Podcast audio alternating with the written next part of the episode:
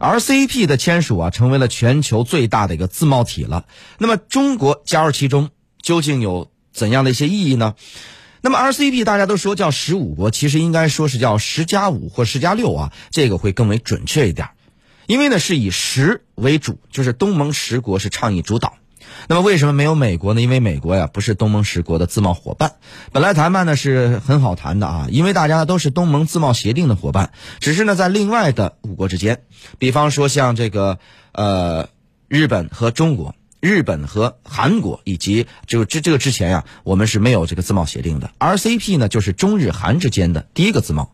另外呢，RCP 呢在这个谈判当中啊也出现了一些问题，比方说一开始有这个 TPP 的干扰。本身呢，TPP 和这 RCEP 的谈判呢没有关系，但干扰呢是 TPP 呢本身的排他性所造成的。那么刚才我们就说到，说 RCEP 呢是世界最大的一个自贸体，就是因为它的体量，人口二十二亿，占全球三分之一。然后呢，GDP 呢总量也接近全球的三分之一，将近二十五点六万亿美元，超过了北美三国，就是美国、加拿大、墨西哥的总和，也超过了欧洲。同时呢，贸易量也是全球的三分之一，达到了十点四万亿美元左右。那么 RCEP 的体量大，而且它的这个潜力也很大。这个 RCP 之中啊，各种文明背景、发展水平的国家都有，有发达国家，有发展中国家，有大国也有小国。从这个发展阶段来说呢，RCP 有一个梯子性的问题，就是说在区内呢就可以实现自我循环，有非常强的互补性，而且呢资源禀赋的这个配置非常好。所以呢这次其实啊达成这个协议之后啊，促进了 RCP 内部供应链、价值链的形成。同时呢，在这个新科技啊、数字经济、知识产权等方面，它也会进行新的这个规则制定。这样一来，就使得 RCP 呢具有很强的综合性，它的涵盖面非常广泛，几乎是一个小 WTO 的感觉。而同时呢，比 WTO 的这个门槛要高。那么 RCP 的这个体量很大呀，潜力也很大，但和周边已经既定的这个发展方向，比方说啊，这个中日韩啊 TPP 会产生一个怎样的影响呢？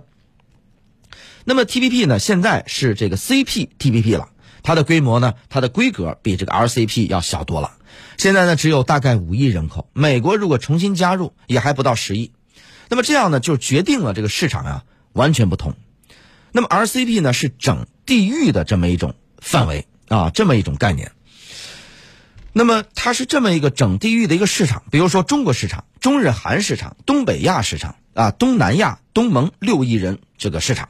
是整体原装的相加在一起，而这个 TPP 呢是有选择的。目前呢与这个 RCEP 重合的有七个国家，就是日本、澳大利亚、新西兰以及东盟的四个国家。大家一直认为 TPP 呢和 RCEP 呢是对立的，TPP 其实是新加坡等国提出来的啊，但是美国马上觉得说介入之后呢啊门槛提高，有针对中国这么一个意思。呃，虽然呢从来没有明说说不允许你中国加入，但实际上美国在日本呢都曾经发表过这种意见，就是说指 TPP 呢是亚洲的北约，就是一个小北约的一个概念。但是呢，特朗普呢在这件事上可以说是啊帮了个忙，但是这个帮了个忙打个引号，就是他本不想帮忙，但是啊这个实际上呢最后呢结果是帮了忙了，就他退出 TPP，同时呢逼日本啊以这个十一国小规模多边体的形式呢。形成了一个合作，安倍当时啊就明确表示说，合作的路不是一条啊，日本有很多条路，在这个地区要做的话，还有更大的一个经济体，我们可以参与。那么事实上呢，安倍政府呢对于 RCP 的谈判呢也起到了积极促进的作用，这个 RCP 呢能够顺利签下来，中日韩在其中的作用应该说是被注意到的，特别是中日达成的政治合作和最近的关系的改善，应该说是发挥了积极的重要的作用。那么，呃，这个 TPP 呢，虽然是在过去啊具有排他性，但是特朗普呢，在一退一闹之后呢，反而是自废武功了，把原来有的 TPP 的政治功能啊减弱了很多。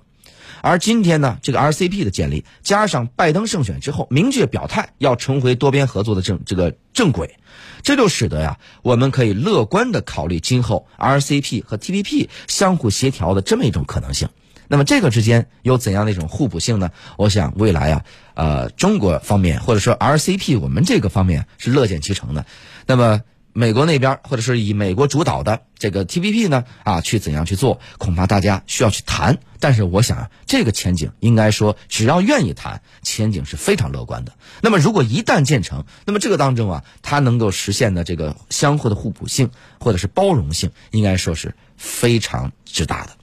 好了，私家车看天下，我是谢飞，这个时段就这样了，我们稍事休息，稍后继续回来。